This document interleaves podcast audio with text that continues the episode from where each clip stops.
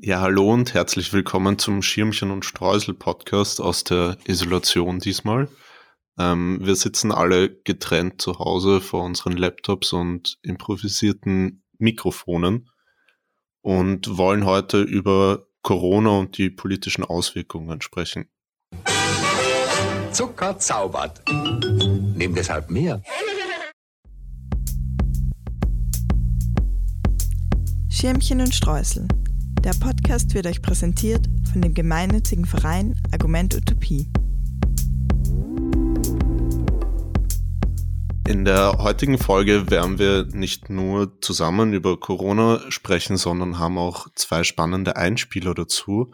Und zwar zum einen von der Kofi Watch Group, die sich mit der aktuellen Lage ähm, unter Corona in Österreich beschäftigt, was für politische Auswirkungen das hat und wie die Linke darauf reagieren sollte. Und dann haben wir auch noch einen, ein Live-Gespräch mit einer Person aus Ungarn, die uns eine Einschätzung der aktuellen Lage dort geben wird. Also dranbleiben für diese interessanten Beiträge. Und heute mit mir zusammen im virtuellen Studio sitzen Olivia und Armin. Hallo. Hallo Max. Hallo Max. Und natürlich haben wir auch heute eine Süßspeise in unserem Studios zu Hause. Also ich hoffe, ihr habt auch alle welche davon. Nämlich eine Klopapiertorte. Mmh, beste Torte. Heiß begehrtes Gut in diesen Zeiten.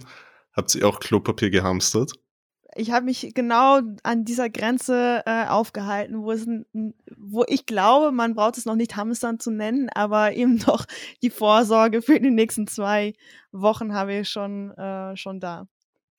Ähm, ich glaube, ich muss mich so halb schuldig erklären. Also ähm, am Donnerstagabend vor der Ankündigung der Ausgangssperre ging die, es ist ja mehr oder weniger schon geleakt, dass die Ausgangssperre dann kommt.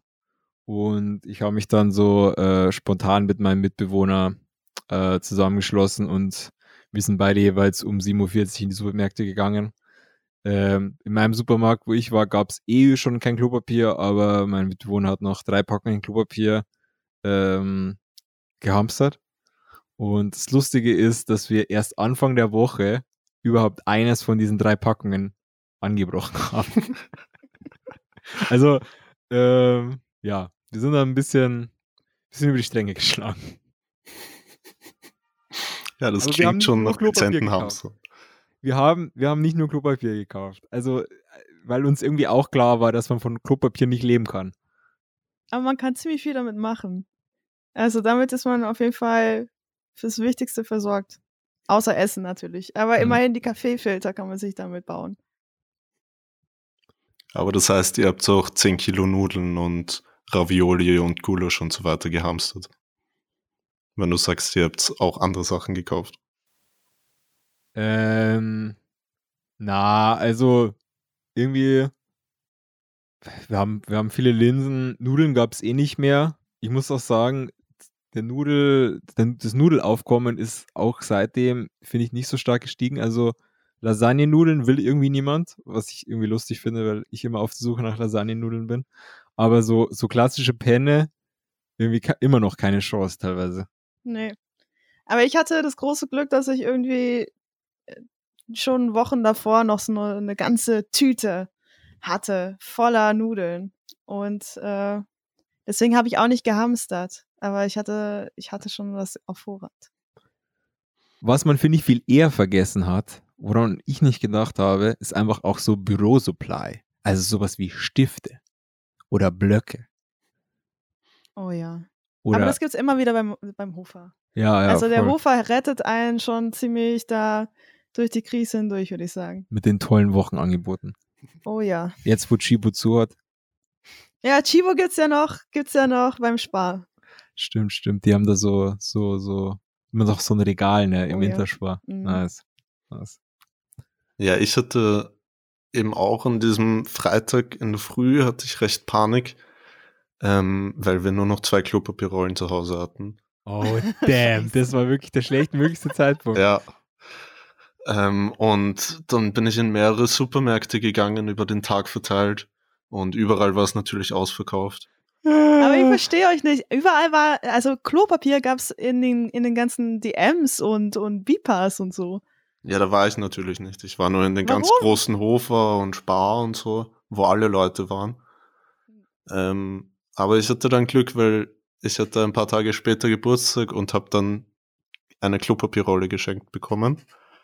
Eine Torte Mehrere. sogar, oder? Ja, Klopapiertorte geschenkt bekommen. Ähm, und zusätzlich auch noch ein 16er Pack Softies Klopapier. Also ich bin jetzt sehr lange versorgt. Alter, vierlagig extra ja, weich. Mann. Nice. Ähm, gut, gut für den Popo. ja, voll. Und es ist ja nicht nur jetzt in der Corona-Zeit fehlt überall noch das Klopapier und die Nudeln und so weiter im, so im Supermarkt. Aber nicht nur, nicht nur das Klopapier ist verschwunden aus dem öffentlichen Leben, sondern auch quasi alle Menschen und damit auch irgendwie die Politik, oder? Ja, also auf jeden Fall tritt alles hinter Corona in den Hintergrund. Also ja, von Lesbos hört man äh, seit einiger Zeit auch wieder zum ersten Mal in Kombination mit Corona, also dass die ersten Fälle gemeldet worden sind und auf die humanitäre Krise wieder aufmerksam gemacht wird. Aber das war ja plötzlich von einem auf den anderen Tag absolut kein Thema mehr. Was ich ähm, bemerkenswert finde, ist, dass es eigentlich keine Öffentlichkeit mehr gibt. Also so diese Standardvorstellung von äh, einer Demokratie, da sind, äußern sich Leute in der Öffentlichkeit, was ja auch irgendwie mehr ist als äh, die Facebook-Kommentarspalte. Also ähm, es ist einfach niemand mehr auf der Straße, es kann auch niemand mehr auf die Straße gehen, um äh, irgendwie politischen Forderungen Ausdruck zu verleihen. Und ich würde auch mal behaupten, dass es selbst im Online-Raum einfach sehr schwer ist, irgendwie Öffentlichkeit herzustellen, weil man ja letztlich auch immer einfach alleine vor seinem Computer hockt. Ja, es gibt ja die Versuche, über so Aktionen irgendein Statement zu setzen, aber die sind dann zumindest die, die ich mitbekomme, auch mehr oder weniger unpolitisch. Also sind Solidaritätsbekundungen, ähm, So das und Klatschen und so. Genau. Ja. Ja. aber es ist nicht wirklich, also gerade ähm, vor kurzem äh, sind ja die Pflegekräfte auf die, auf die Straße gegangen äh, und sind jetzt auch zu einer Einigung gekommen, die ist so äh, mehr oder weniger, also eher weniger geglückt ähm, und äh, das äh, Thema ist für drei Jahre wieder vom Tisch quasi, aber da hätte es jetzt zum Beispiel mit Corona und mit der ganzen Solidarität, die es auch letztendlich ähm, gegeben hat, hätte es eventuell noch viel mehr äh, politisches Po- Potenzial gehabt, wenn das Ganze noch stärker gepusht worden wäre. Ja, vor allem waren ja die Ursprungsforderungen auch, auch erstaunlich radikal und, und gute Forderungen. So Ja. 35 Stunden Woche, ähm, das ist ja auf jeden Fall mehr als so 3% Lohnsteigerung als Forderung. Also da wurde sich schon was vorgenommen und aber die, also diese Verhandlungsposition wurde halt scheinbar komplett verschenkt. Auf jeden Fall. Absolut. Und die Lage hat sich ja für gerade Pflegekräfte, die ähm, ähm, aus dem Ausland kommen, eher verschlechtert als verbessert, weil die ja unter ähm, Scheinselbstständigkeit arbeiten und nun auch ähm, diese zweiwöchige Quarantäne jeweils in jedem Land irgendwie durchmachen müssen, in der sie nicht bezahlt werden. Und ähm, ja, also einerseits ist es natürlich toll, dass das erkannt wird, dass es, dass es Menschen und Berufe gibt, die extrem wichtig sind und ähm, dass es da auch eine Solidarität gibt und eine Dankbarkeit. Aber letztendlich braucht es einfach sehr, sehr viel mehr als dieses reine Wissen um diese sogenannten HeldInnen.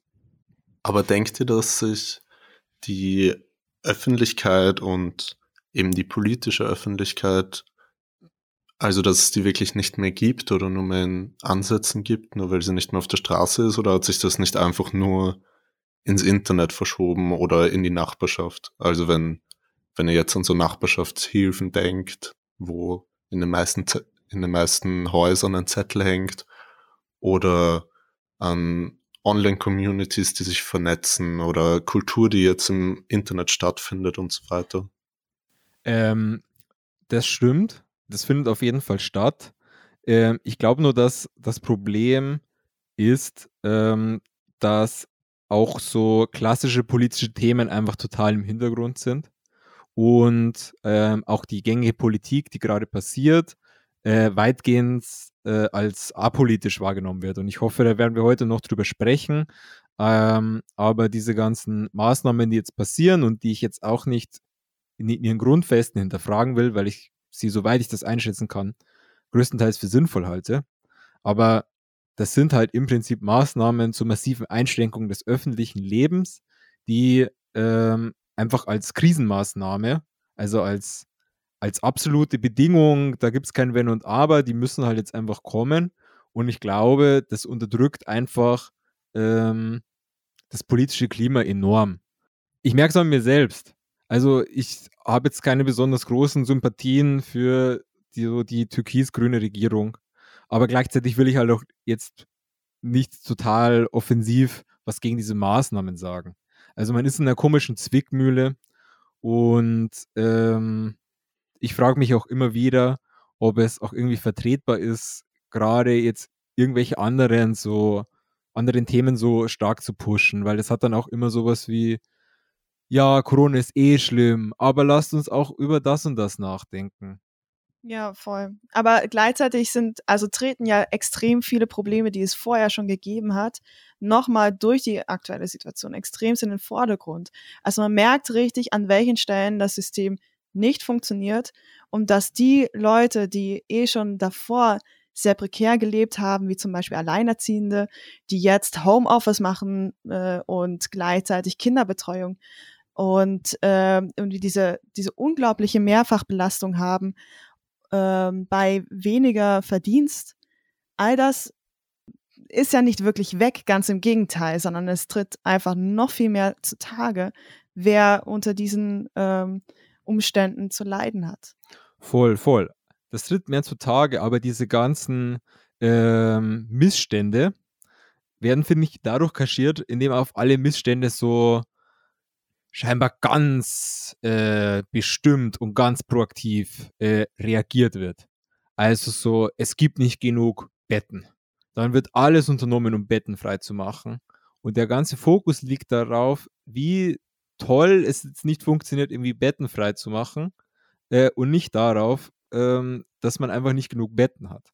Also dasselbe jetzt auch bei den ganzen wirtschaftlichen Hilfen. Also es werden wahrscheinlich tausende Existenzen einfach zerstört werden. Ähm, aber der Fokus ist nicht darauf, dass es überhaupt, was es eigentlich für eine komische Wirtschaft ist, die von einem Tag auf den anderen tausend Existenzen einfach so auslöschen kann, sondern der Fokus liegt darauf, wie mit ein paar Milliarden ähm, ein Teil dieser Leute irgendwie da über die Krise rüber gerettet werden. Ja, und es, es bleibt ja auch diese ganz große Ungewissheit und Frage, was, womit man tatsächlich noch zahlt dafür.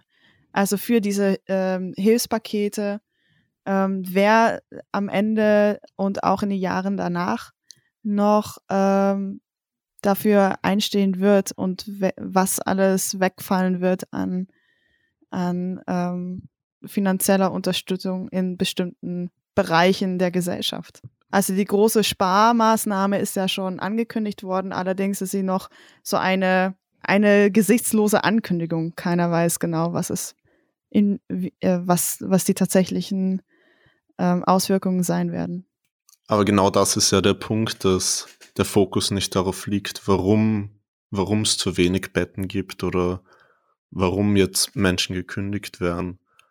Also es ist ja, weil du vorhin gesagt hast, Armin, dass dass dir die Maßnahmen so, so alternativlos vorkommen, ist es ja schon so, dass es einfach politische Maßnahmen sind, die natürlich auch umstritten sind und wo es andere geben könnte, oder? Also von dem her ist, ist Corona ja auch eine, eine gewisse Art von Politik und wie darauf reagiert wird. Ja, da stimme ich absolut zu. Ähm, ja, und es hat auch so wenig Zeit gegeben. Also es hat ja auch die, die, es das war ja auch erforderlich, dass sehr schnell Maßnahmen genommen werden, weil irgendwie jeder Tag gezählt hat. Und es sind dann Modelle auch einfach relativ schnell übernommen worden, oder? Also zunächst so mehr oder weniger eben diese Social Distancing-Geschichte, ähm, die, die zunächst in, in China relativ oder sehr, sehr stark ähm, durchgesetzt worden ist. Und dann hat Österreich auch sehr, sehr schnell ähm, mit Na Maßnahmen reagiert auf die Situation in Italien und dann wenige Tage später war dann eh auch schon wieder Deutschland dran. Also ich glaube, das ist auch etwas, was, was mit hineinspielt, dass dieses, dass allem irgendwie klar und bewusst ist und war, dass es sehr schnell, sehr, ähm, sehr, ja, es Maßnahmen musste schnell braucht. gehen. Genau, es musste einfach schnell gehen und es musste, es durfte nicht versäumt werden, diese Maßnahmen zu nehmen. Denn das ist ja genau das, was auch den USA und auch Großbritannien vorgeworfen wird. Gell? Und was auch ganz, ganz klare Konsequenzen gehabt hat, dass so lange gezögert worden ist. Die Frage bleibt aber trotzdem, hätte es eventuell auch andere Maßnahmen geben können oder hätte man vielleicht sogar noch früher ansetzen können und müssen, um ähm, um, um sich auf diese äh, Umstellungen vorzubereiten und die Konsequenzen, die daraus gezogen oder die es da dadurch gibt. Und vor allem auch, ob es jetzt andere Maßnahmen geben könnte, oder? Also ob jetzt anders weitergemacht werden könnte. Ähm, aber Olivia, du hast jetzt schon Verfehlungen angesprochen, ähm, die, die sich ja immer jetzt im Moment zwischen, zwischen diesem Spannungsfeld von Wirtschaft und Gesundheit bewegen also wovon Menschen Profitinteressen und allgemein so Wirtschaftsinteressen gegen Menschenleben aufgerechnet werden. Also dass, dass man sich halt irgendwie ausrechnet bei den Maßnahmen, dass 0,5 Prozent des BIPs sehr schlimm sind und keine Ahnung, 100.000 Menschen sterben, ein bisschen weniger schlimm ist. Ähm, und wir haben uns da auch Beispiele rausgesucht. Also da, wo Wirtschaft und Gesundheit in der Politik während der Corona-Krise gegeneinander aufgerechnet werden, da steht ja im Moment vor allem die USA und einzelne Bundesstaaten in der Kritik. Ähm, du hast dir das genauer angeschaut, Olivia, oder? Ja, genau. Also ähm, ich verfolge schon eine Weile auch, wie viele andere sicher auch ähm, äh, Trumps Politik in den USA und ähm, denen wird ja vorgeworfen, dass einfach extremst lange gewartet worden ist, bis, ähm, bis Handlungen geschehen ist. Und das hat ja sehr, sehr stark damit zu tun, dass äh, Trump um jeden Preis ähm, die Wirtschaft äh, möglichst erhalten und beschützen wollte. Äh, vor allen Dingen nach, nachdem es die ersten Einbrüche an der Börse gegeben hat. Und daher war diese für lange, für eine lange Zeit diese Rhetorik, es ist nur eine Grippe oder es ist vergleichbar mit einer Grippe, so etwas, das müssen wir durchstehen, das, das wird vorübergehen, wir werden das durchhalten und vor allen Dingen auch mit ganz ko konkreten Zeitangaben, ähm, dass es mit Sicherheit im Frühling vorbei sein wird, dass es verfliegen wird, wie eben so eine Grippewelle. Und ähm, jetzt erst in den letzten Tagen, ähm, nachdem es über 200.000 bestätigte Fälle gibt, ähm, wird, wird der Kurs gewechselt, auch von, von Trump. Hm. Und das ist ja auch nicht ein Problem, das es natürlich nur in den USA gibt, sondern international ist mittlerweile Tirol und da spe speziell Bad Ischl, ähm, das Skigebiet dort, ja sehr in die Kritik geraten, weil quasi davon ja. gesprochen wurde, dass sich von dort Corona in ganz Europa ausgebreitet hat. Und Armin, du hast dir das angeschaut? Ja, das ist auch einfach so. Ähm, die Sache ist die, dass ähm, es jetzt wieder Unsicherheit gab, wann jetzt der allererste Corona-Fall in Tirol jetzt tatsächlich war. Ähm, aber ich glaube, das ist auch ein bisschen egal. Was man auf jeden Fall feststellen kann, ist, dass Ende Februar, Anfang März ähm, gab es eben die ersten Fälle Ähm, wann jetzt genau der, der erste, die erste infizierte Person war, ist, glaube ich, einfach nicht so relevant. Auf jeden Fall war irgendwie klar, okay, in diesem, in diesem Skitourismusgebiet oder überhaupt in ganz Tirol ähm, gibt es einfach positiv äh, infizierte Leute mit Covid-19 und ähm, hat man natürlich in den ganzen Seilbahnen und Après-Ski-Locations und den ganzen Hütten und so weiter natürlich unglaubliche Menschenansammlungen. Und ähm, was passiert ist, ist nicht irgendwie klare Warnungen rauszugeben und es gut zu kommunizieren, ähm, sondern es wurde ganz lange einfach abgewartet. Und vor allem wurden dann auch Au Warnungen aus dem Ausland, zum Beispiel ähm, aus Island oder auch Deutschland, ähm, die ganz klar bestätigen, dass sich Leute eben in diesen Gebieten angesteckt haben, wurden ignoriert und teilweise würden, wurden wirklich noch bis kurz vor der Ausgangssperre sind große Reisegruppen gekommen, die sich vorab extra informiert haben, ob das eh okay ist. Und denen man einfach gesagt hat, dass, dass nichts vorliegt. Ähm, es wurde auch von, von ähm, Seiten der Behörden auch immer wieder gesagt, dass es unwahrscheinlich ist, dass sich die Leute zum Beispiel in der Kidsloch-Bar ähm, angesteckt haben, wobei jetzt mehr oder weniger klar ist, dass sich dort hunderte Leute angesteckt haben. Ja, am 14.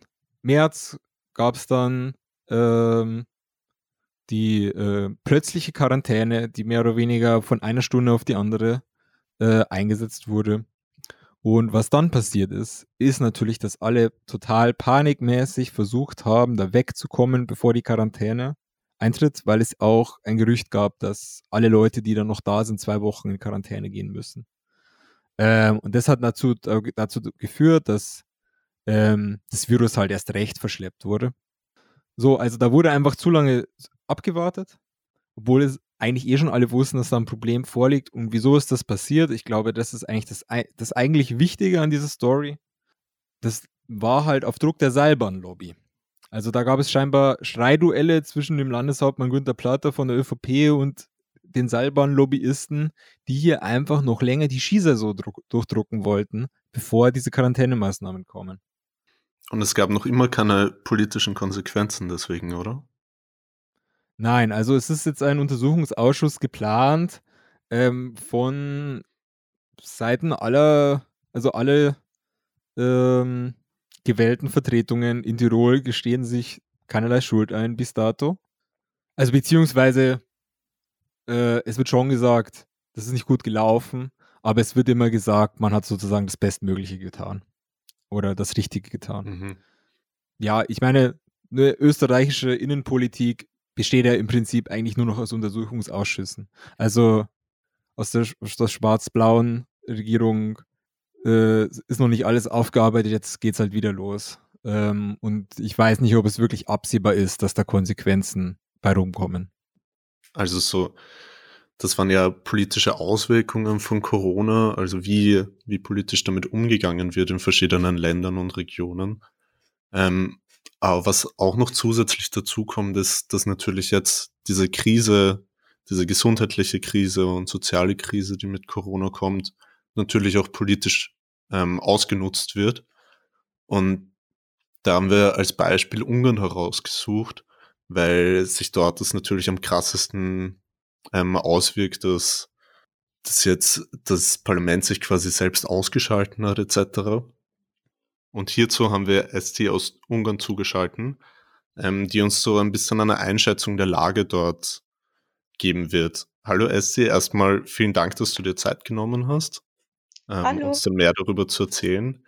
Hey, ähm, und ich hätte gleich mal die erste Frage, wie wird sich das jetzt, diese verschiedenen politischen Auswirkungen, wie erlebst du das im alltäglichen Leben gerade?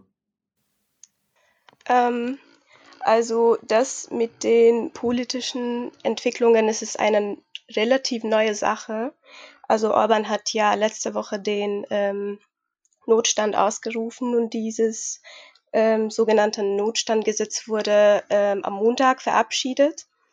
Und ähm, ja, also man spürt schon die ähm, die Reaktion, also auch die Empörung von, von vielen. Ähm, ja, also praktisch sieht eigentlich alles so aus wie bisher, weil wir auch nicht wirklich ähm, die Möglichkeit haben, auf die Straße zu gehen oder unseren Protest, ähm, also so wirklich zu protestieren, ähm, weil sich ja alles in den Online-Bereich ähm, verlagert hat.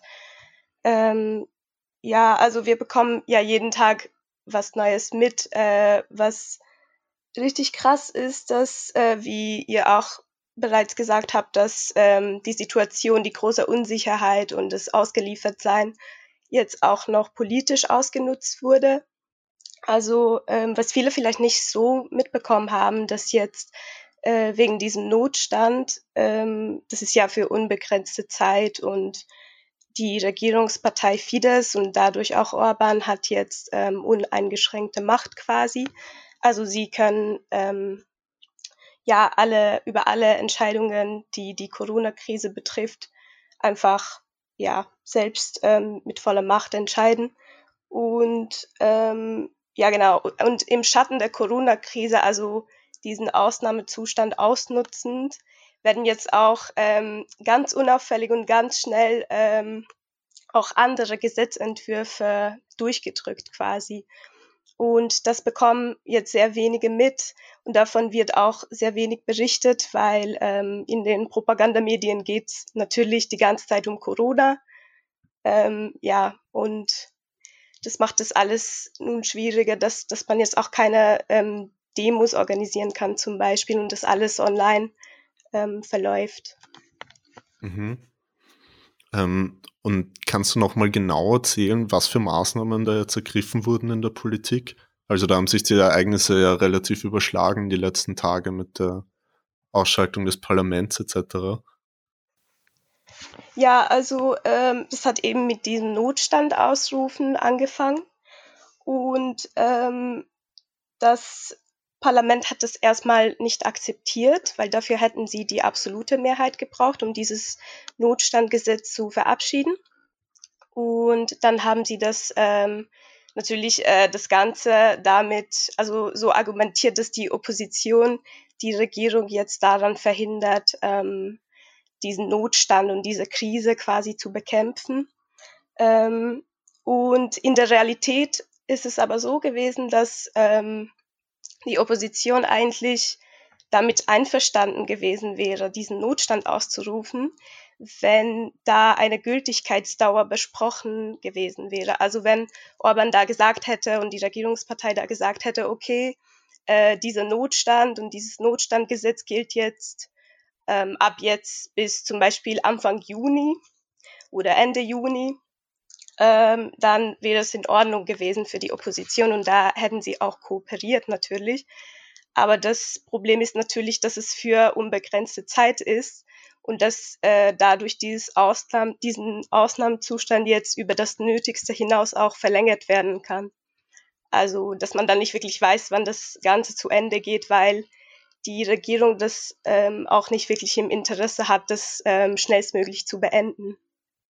Genau, und dann wurde dieses Gesetz also erstmal nicht akzeptiert, ähm, aber danach haben sie das in quasi Runde zwei nochmal probiert und da haben sie diese absolute Mehrheit ähm, nicht mehr gebraucht, weil ähm, im Parlament ähm, hat die Regierungspartei Partei diese ähm, Zweidrittelmehrheit sozusagen und das hat ähm, in der zweiten Runde schon dazu gereicht, das zu akzeptieren.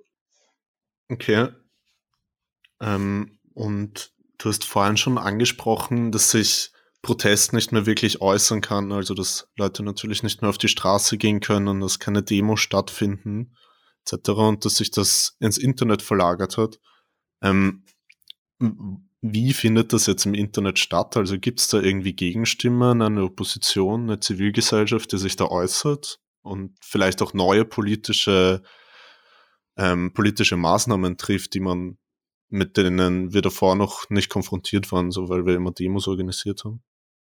Ja, voll. Also das ist jetzt alles sehr schwierig, ähm, aber es gibt natürlich irgendwelche Aufrufe oder Petitionen, die im Netz kursieren oder auf Social Media. Ähm, ja, oder halt irgendwelche Proteste geplant oder Demos geplant ähm, für den nächstmöglichen Zeitpunkt, aber weil man das nicht wirklich weiß, wann, wann das alles vorbei ist und wann es wieder möglich sein wird, auf die Straßen zu gehen. Äh, deswegen, es gestaltet sich ein bisschen schwierig alles. Ähm, aber ähm, ich finde, dass die Menschen jetzt schon, also wie ich das in meinem Umkreis auch empfinde, dass alle ziemlich empört sind und ähm, es überrascht natürlich nicht wirklich. Also es war ein bisschen auch abzusehen, äh, wenn man die letzten Jahre der Politik und der Strategie der Regierungspartei anschaut. Aber trotzdem, es war jetzt, glaube ich, ein Zug, ähm, der wirklich alle empört hat. Und klar ähm, weiß man nicht, wann diese Situation vorbei ist, aber ich glaube, diese Empörung und diesen Wut ähm, werden die Menschen nicht wirklich vergessen. Und klar, es ist jetzt sehr wichtig, was man im Moment dagegen macht, aber ich glaube, dass das jetzt auch nicht so ganz einfach vorbei sein wird. Also, dass es in den Monaten jetzt oder in den Wochen, die jetzt ähm, drauf folgen, dass es verschwindet, dieser Protest. Okay, danke dir für die Einschätzungen und wir wünschen dir alles Gute nach Budapest. Dankeschön. Dankeschön, ciao. Tschüss. Danke, Papa. Wir haben jetzt ein paar Eindrücke aus verschiedenen Ländern bekommen, also aus den USA, aus Tirol und aus Ungarn, wie sich dort die Corona-Krise auswirkt.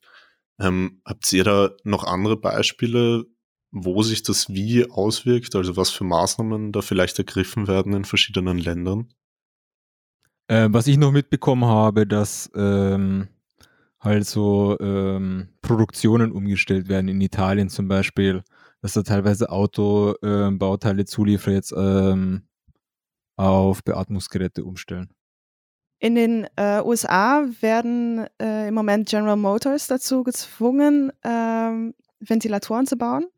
Allerdings werden die erst in einigen Monaten da sein und der, der ähm, Bedarf ist sehr hoch aktuell, gerade in New York, wo die meisten Fälle ähm, sind.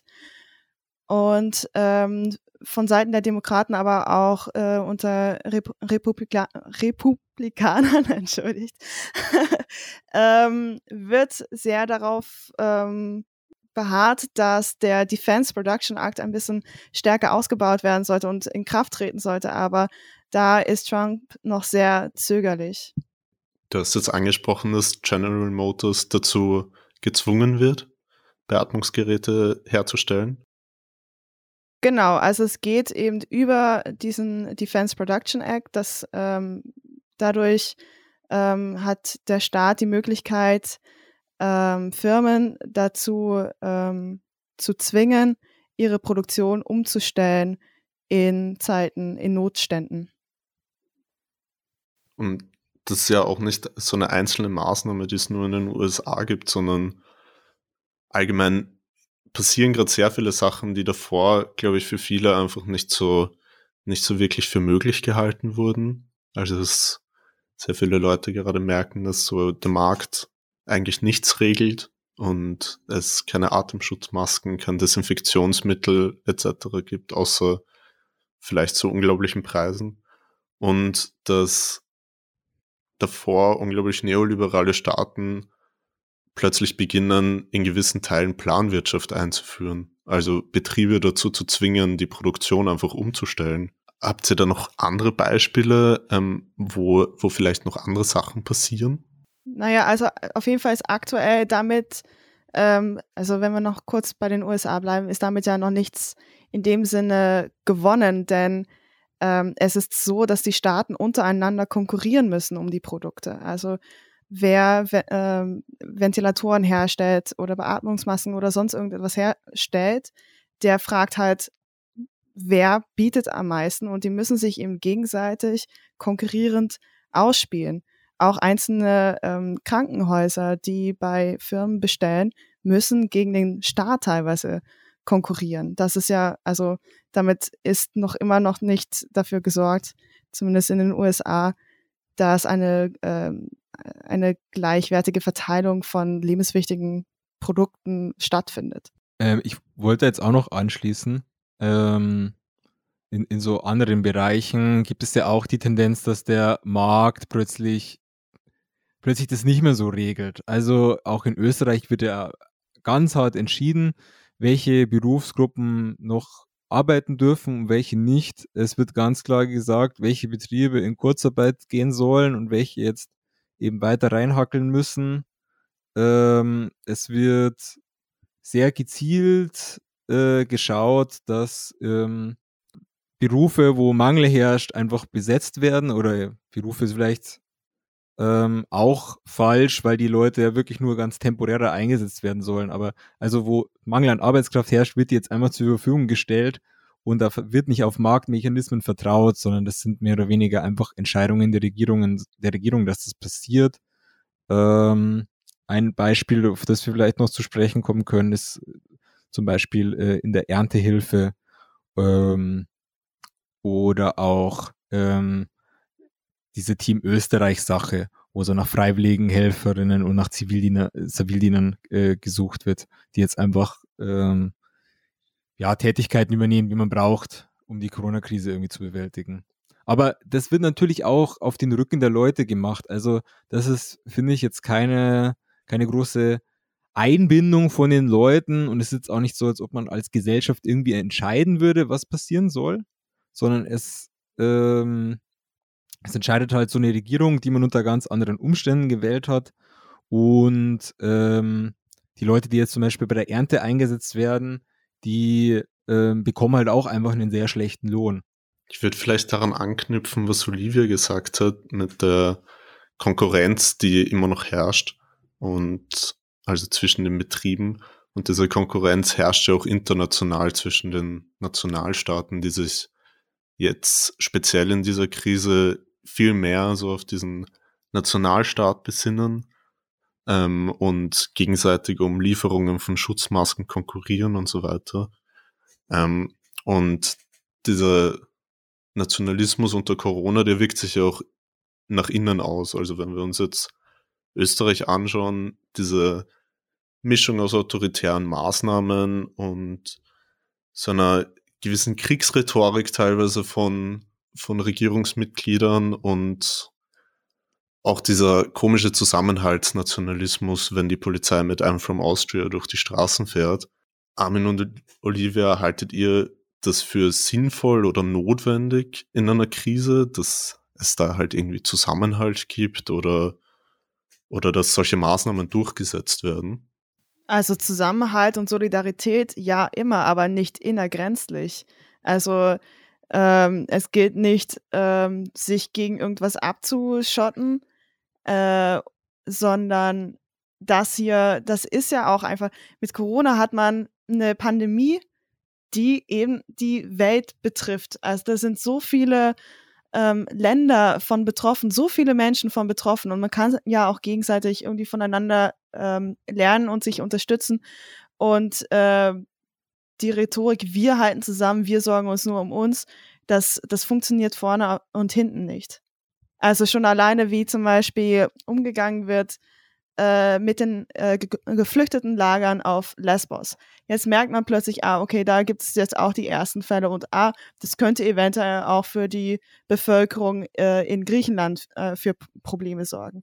Es ist eigentlich wirklich mal wieder empörend, wie stark ein Unterschied gemacht wird, wer es wert ist, gerettet zu werden, wer es wert ist, darauf Rücksicht zu nehmen und wer nicht. Ähm, dieses nationale Einschwören dass jetzt alle Österreicherinnen und Österreicher zusammenhalten müssen. Ähm, das ist eine ganz bestimmte Form von Solidarität, die, glaube ich, recht enge Grenzen hat.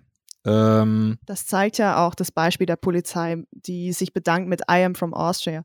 Es ist ganz klar, an, an wen dieser Dank angeht, herausgeht und mit wem sich solidarisch beschwört wird. Hm. Aber ich finde es natürlich also so nachvollziehbar, dass es gemacht wird, ähm, weil die, ich sag mal so, also es, es gibt wenig Formen der, der Solidarität zwischen wirklich vielen Leuten, glaube ich, aktuell in der Gesellschaft. Und da wird dann einfach auf diese abstrakte Sache ähm, zurückgegriffen, dass man irgendwie in denselben Grenzen auf der Karte wohnt. Und ähm, ich glaube, das sehen viele Leute so als einzige Möglichkeit, ähm, einfach so diese hunderttausenden Leute zu mobilisieren. Ja, einerseits, aber andererseits gibt es ja auch sehr viel diese, dieser Greze-Aktionismus. Und da geht es nicht darum, ähm, ob man die gleiche Hautfarbe oder den gleichen Pass teilt, sondern dass man die gleiche geografische Lebensrealität teilt.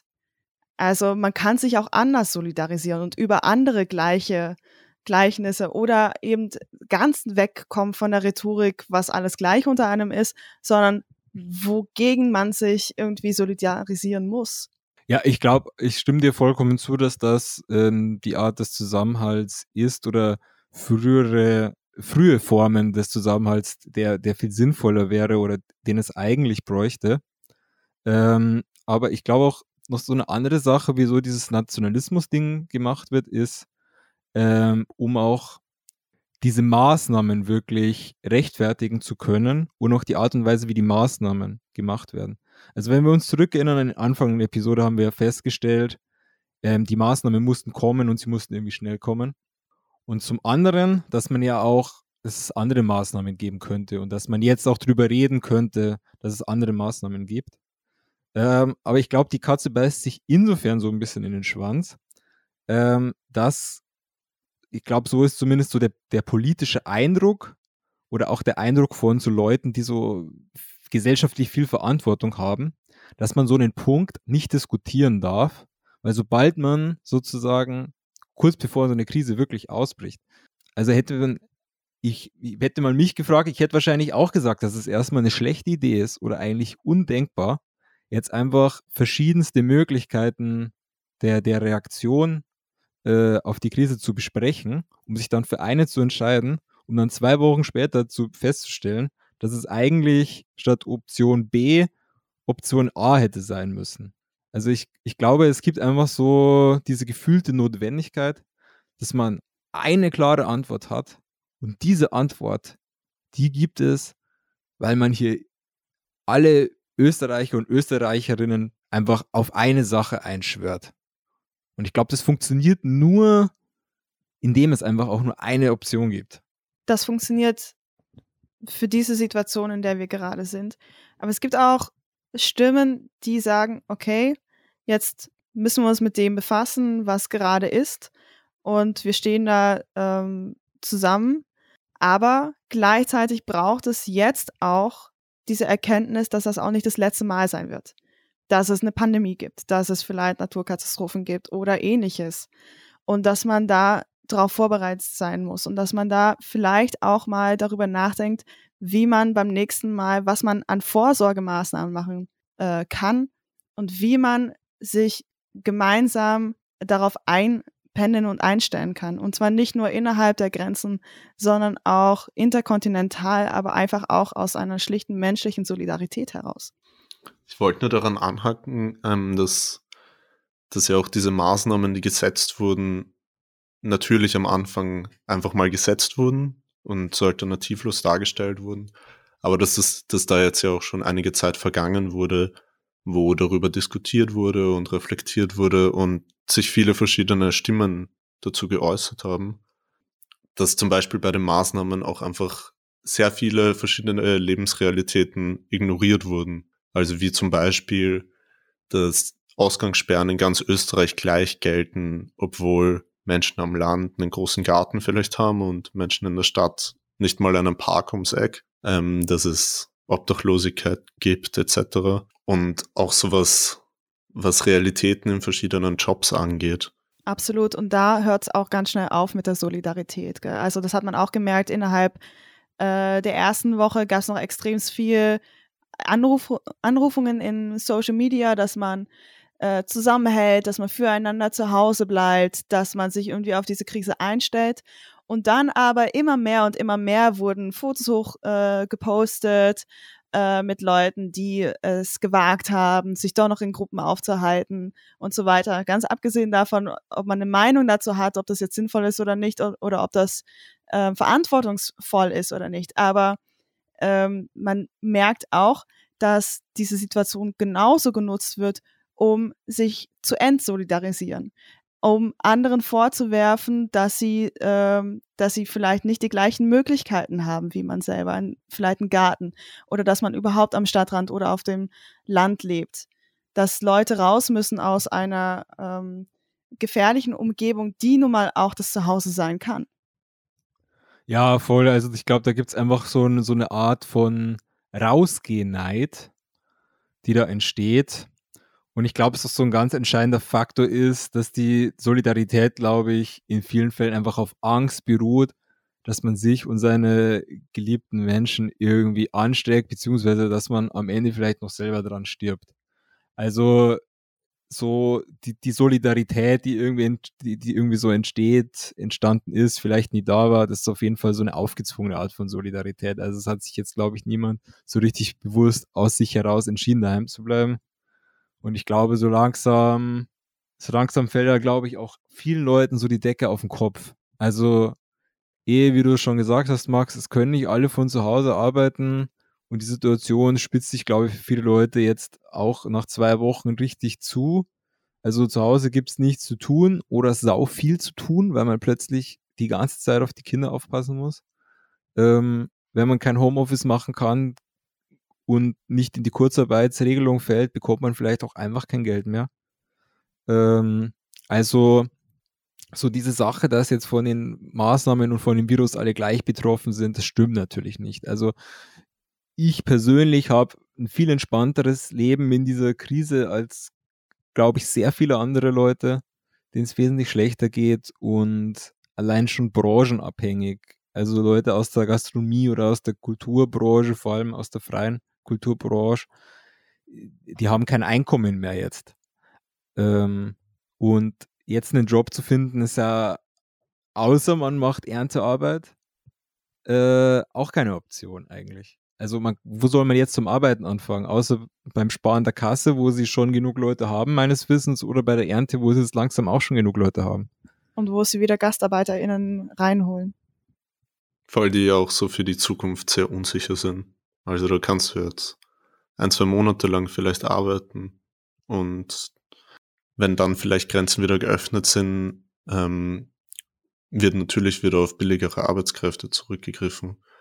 Ähm, aber auch in dieser Solidarität werden ja, werden ja Lebensrealitäten, die davor war, davor schon vielleicht wenig sichtbar waren, werden noch mehr ignoriert. Also so, was du schon angesprochen hast, Armin, ähm, dieses Shamen von Leuten, die rausgehen, wo ja vielleicht auch einfach die Ignoranz gegenüber dem Leben von anderen Leuten da ist. Also das dass sich nicht dafür interessiert wird, warum diese Menschen rausgehen oder vielleicht draußen sein müssen.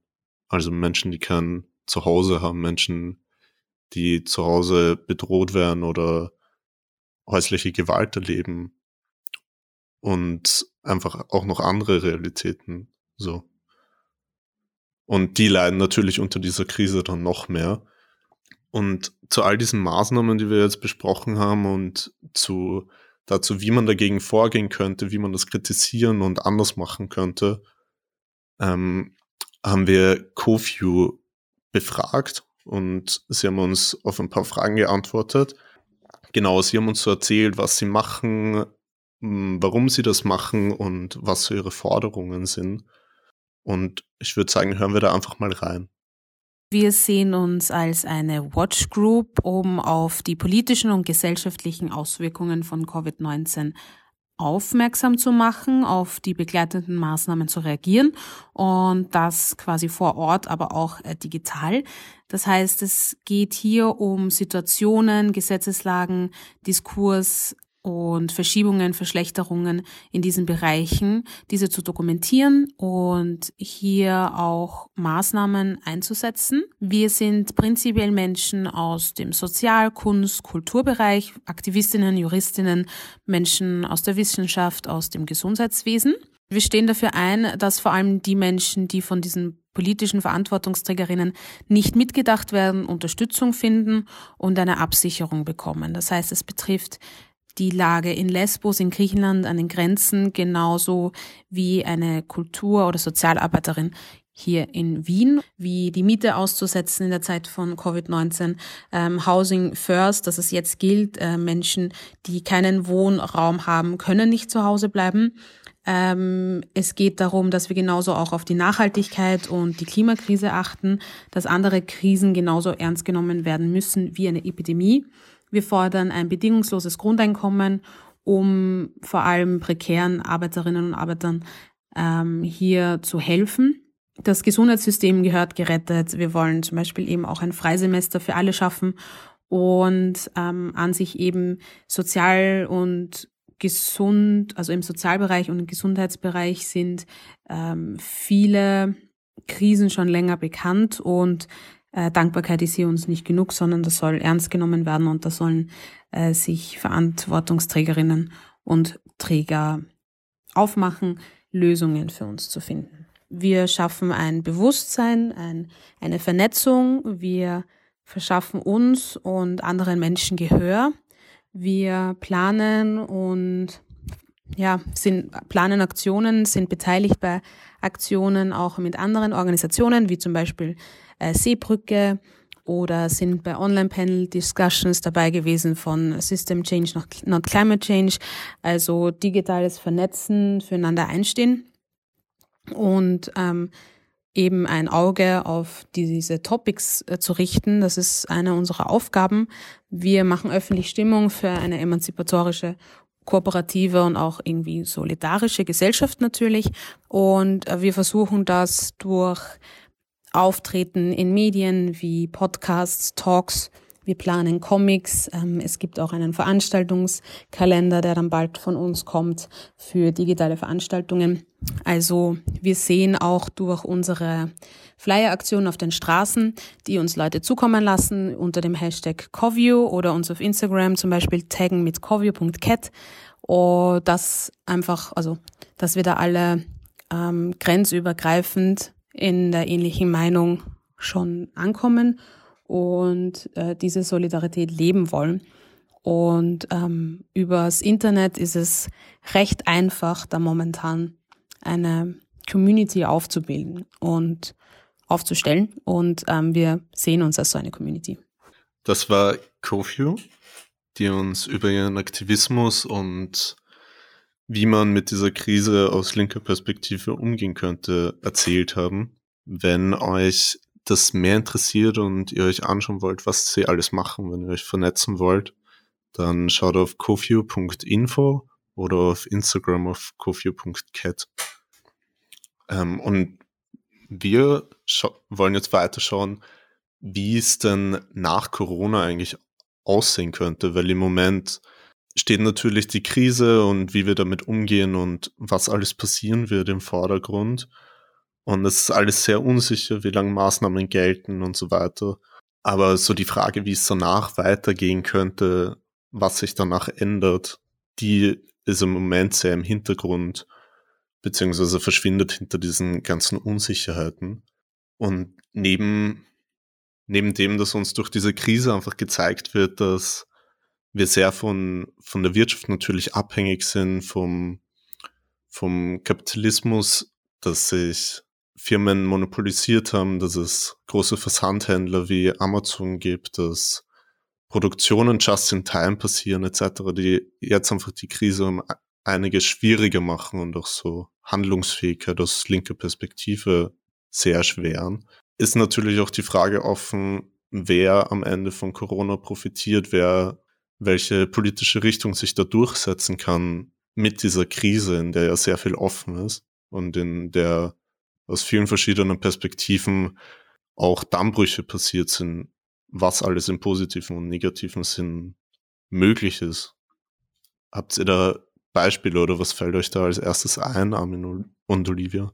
Naja, also ich denke mir, es kann auf jeden Fall diese Themen, die, die gerade aufkommen, die können links besetzt werden. Also die können wirklich, äh, man merkt es ja auch über ähm, Covio, ihre Einschätzungen und was es an Probleme gibt in der Gesellschaft und wo der Kapitalismus auch einfach schlichtweg eindeutig an seine Grenzen kommt, also wo es auch nicht mehr unter den Teppich zu kehren ist, eigentlich. Das, das kann äh, links besetzt werden. Ähm, gleichzeitig befürchte ich eben auch durch, die, durch dieses nationalistische Zusammenhalten, was gerade auch sehr stark gepusht wird, auch von Regierungsseite, von der Polizei über ähm, stärkere äh, Wiederaufmachung von Grenzen, äh, dass es auch in die andere Richtung losgehen kann. Genau, es kann links besetzt werden. Und vielleicht merken auch ein paar Leute, dass es auch links gehen würde. Ich, ich weiß nicht. Also so in Teilen ist Sebastian Kurz vielleicht ein guter Sozialist geworden. Was? Erzähl doch mal, Armin, was meinst du genau damit?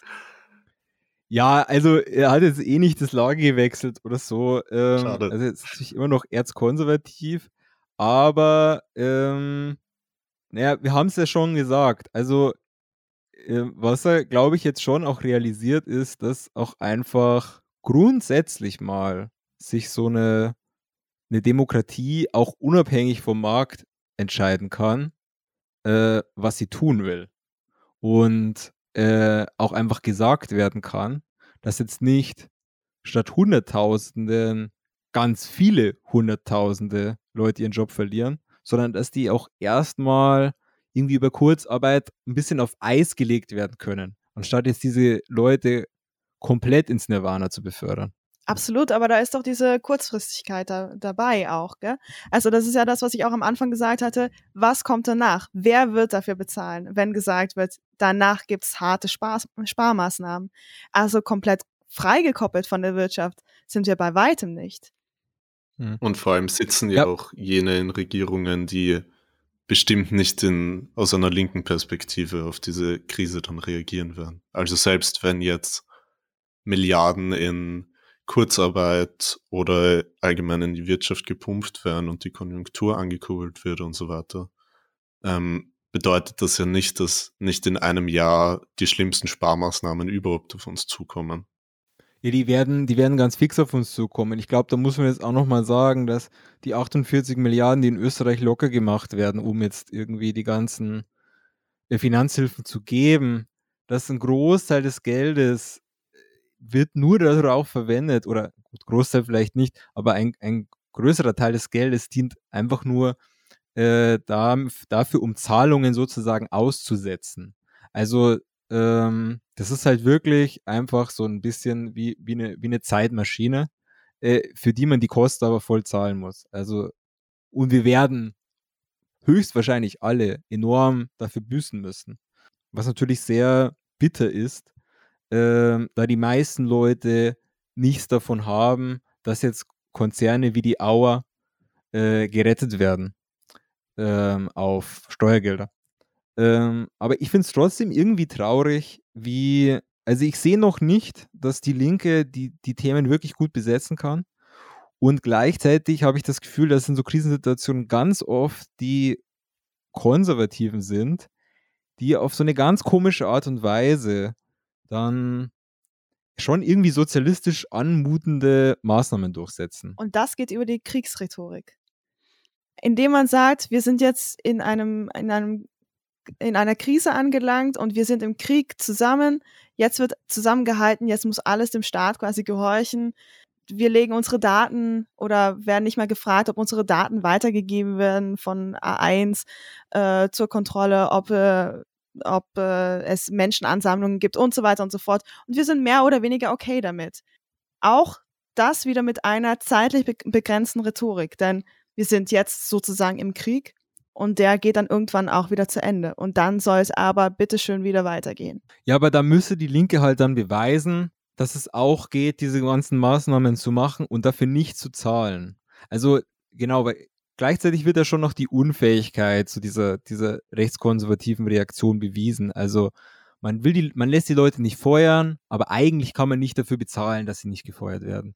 Man lässt die Leute nicht vor die Tür setzen, aber wenn die Krise vorbei ist, müssen die natür natürlich trotzdem ihre Miete nachzahlen und werden halt dann nach der Krise auf die, äh, vor die Tür gesetzt. Also wer jetzt drei Monate lang seine Miete nicht zahlen kann, wird die nicht in, nach drei Monaten plötzlich auf einen Schlag zahlen können.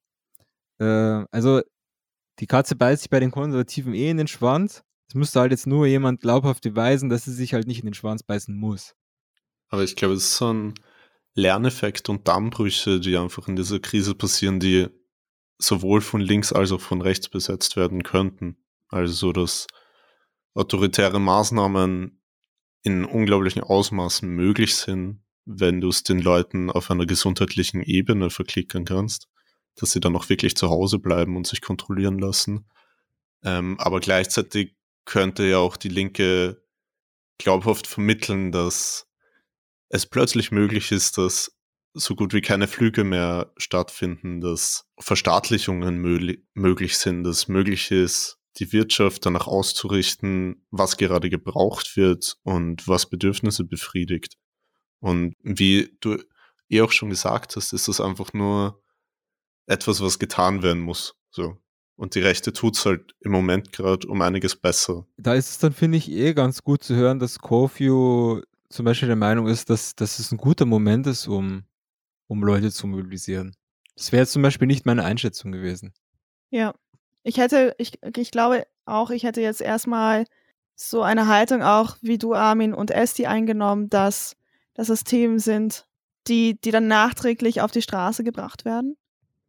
Und ich glaube, es braucht die Straße auch so, so sehr wie, wie, wie eh und je. Und gleichzeitig ist es irgendwie, ist das, ist das hier jetzt der Moment, auch um kreativ nach anderen Protestmöglichkeiten zu suchen und auszuprobieren. Und mhm. sich seh- und hörbar zu machen, trotz Ausgangssperre.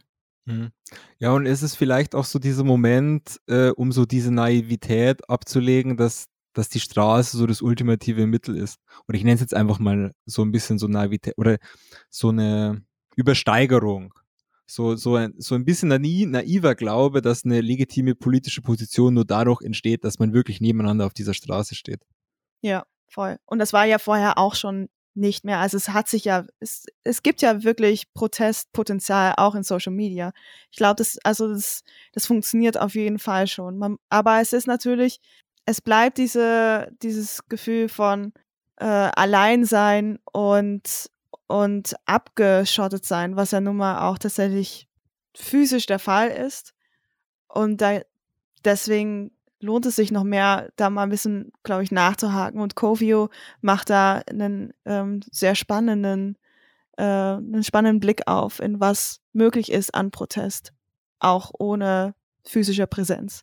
Mhm. Und ich glaube, es ja. ist auch einfach so eine Schwäche, die bis die bis jetzt halt da war, dass sich so die Linke sehr auf die Straße fokussiert, die jetzt notwendigerweise und gezwungenermaßen ausgebessert werden muss. Also dass Protest eben online stattfinden kann, wie, wie zum Beispiel in Österreich und Curfew zu sehen, aber auch an zum Beispiel Mietstreiks in den USA, die sich online versuchen zu organisieren und einfach so, so verschiedene Formen ausprobieren. Und ich denke, deswegen könnt, also so wie Kofio das auch formuliert hat, dass, dass das eine gewisse Chance ist und auch dieser Moment, wo, wo, wo auf Menschen zugegangen werden kann und sie mobilisiert und organisiert werden könnten. Ja, definitiv. Und ich glaube, wir haben ja auch schon angefangen zu lernen, weil wir natürlich auch zu den Akteuren gehören, die jetzt irgendwie mit einer linken Perspektive da reingerätschen wollen und es auch hier mit dieser Podcast-Episode tun und wir sind da, glaube ich, auch noch nicht optimal darauf vorbereitet. Also, das hat man jetzt, bekommt man jetzt nicht mit, aber bevor wir hier überhaupt online aufnehmen konnten, das war wirklich eine, so eine Katastrophe. eine große Tragödie. Und auch also unser es fehlt Plenum auch einfach an. Oh ja. Ja, ja, also es fehlt einfach an, auch an allen Ecken und Enden irgendwie an Know-how. Und es gibt auch eine ganz große Abhängigkeit von so schwarzen Boxen, in die man nicht reinschauen kann. Also irgendwelche Videokonferenz-Tools, die man halt einfach benutzt, aber über die man überhaupt nicht selbst verfügen kann, wo es auch keine Möglichkeit gibt, da irgendwie Troubleshooting zu machen, wieso das eigentlich so schlecht hinhaut. Also voll, ich glaube, es wird einem einfach vor Augen geführt, diese Idee, dass man jede Person, mit der man politisch was zu tun hat, am besten physisch die Hand äh, gibt und mit der er noch auf drei Bier in irgendeiner Kneipe hockt, die ist einfach nicht mehr besonders zeitgemäß. Doch, doch, für mich schon, für mich schon. Da hole ich meine ganze Energie raus, ehrlich gesagt. Also ich finde es schon sehr, sehr wichtig. Also ähm, jedes Mal, wenn ich down bin oder wenn ich, wenn es, mich irgendwie sehr bedrückt, dass, dass man doch so vieles erreichen und schaffen möchte und, und es nicht tut und sich isoliert fühlt, dann ist einfach dieser physische Kontakt bleibt einfach etwas Wichtiges. Also, also dafür plädiere ich auch für, für eine Zeit nach Corona. Aber es ist auf jeden Fall so, dass es, dass, dass die Linke begreifen muss, dass, dass sie sich ganz breit und groß aufstellen kann und muss. Ähm, es sieht nicht danach aus, dass Bernie Sanders in, in den USA ähm, ähm, gewinnen wird, aber es zeigt sich auf jeden Fall einen großen Rückhalt dort in der, in der Gesellschaft. Und genau, wir müssen linke Themen viel breiter ähm, und solidarischer, grenzüberschreitend angehen. Das ist ein schönes Schlusswort, mit dem wir auch schon zum Ende von dieser Folge kommen. Wir haben vor allem über Corona gesprochen, so wie alle im Moment. Und da haben wir zum. It's Corona time. Corona time. It's Corona time. Wir haben über Corona Time gesprochen. Ähm, und da vor allem sehr viel über die Maßnahmen, natürlich speziell in Österreich, weil wir davon im Moment gerade persönlich betroffen sind, aber auch internationale in verschiedenen Ländern, wie sich das alles entwickelt, hatten da das Negativbeispiel Ungarn, wo quasi die Demokratie noch mehr abgeschafft wurde als davor und haben jetzt gegen Ende über Krisenbearbeitung von links gesprochen und da Kofiu zu Gast gehabt. Ähm, und ich glaube, es, also so zusammenfassend kann gesagt werden, dass es auf jeden Fall notwendig ist, dass die Linke jetzt sehr viel dazulernt, sehr viel ausprobiert und das auch schnell macht und lernt, wie, wie man sich anders organisieren kann und wie mit dieser Krise umgegangen werden kann und daraus auch eine Chance entstehen kann. Weil weitere Krisen werden wahrscheinlich nach Corona folgen, wie die Klimakrise, Wirtschaftskrise und Sparmaßnahmen, auf die reagiert werden muss. Aber neben so einem Reagieren ist, ist es natürlich eine Chance, weil die Welt gerade im Umbruch ist und sehr viele Leute sehen, was alles möglich ist. Und ich denke, das kann sich die Linke zu Nutzen machen. True that. True. Und jetzt die Frage an euch, was, was denkt ihr, wie, wie sich Corona auf uns auswirkt, was, was wir tun können, wie wir uns dagegen organisieren können, gegen die autoritären Maßnahmen und was, was vielleicht danach noch kommen wird und wie wir eine bessere Welt erkämpfen können. Ähm, teilt uns doch eure Organisierungstipps, eure Aktivismustipps mit, schreibt uns auf Telegram, Signal, Instagram, wo auch immer. Schickt uns Links, Erfahrungen, Ideen zur Vernetzung, Tipps für Leute, die vielleicht nicht organisiert sind, aber es gerne wären und gebt uns fünf Sterne auf iTunes. Yes. Auch von meiner Seite. ja, danke Olivia und danke Armin. Das Dankeschön. Und danke an das die war Internetverbindung. Das war großer Spaß. Ah, toll. Es ist einfach toll, wenn man sich nicht sieht und sich ständig in die Sätze reinredet. So wird es auch beim nächsten Mal, glaube ich, ablaufen. Ja, ja. Und ein Hoch auf die gute alte kabelgebundene Netzwerkverbindung. es wurden noch die LAN-Kabel rausge rausgekramt. Hm. ähm, okay, dann würde ich sagen, Hm. lassen wir es sein. Ja, Ja, wir lassen es sein. wir lassen es sein. Ciao. Ciao. Ciao.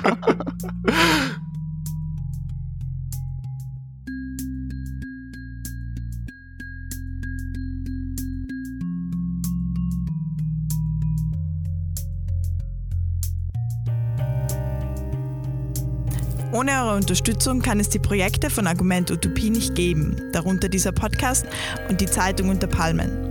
Wir freuen uns über Spenden und neue Fördermitgliedschaften. Mehr Infos hierzu auf unserer Homepage unter palmen.net.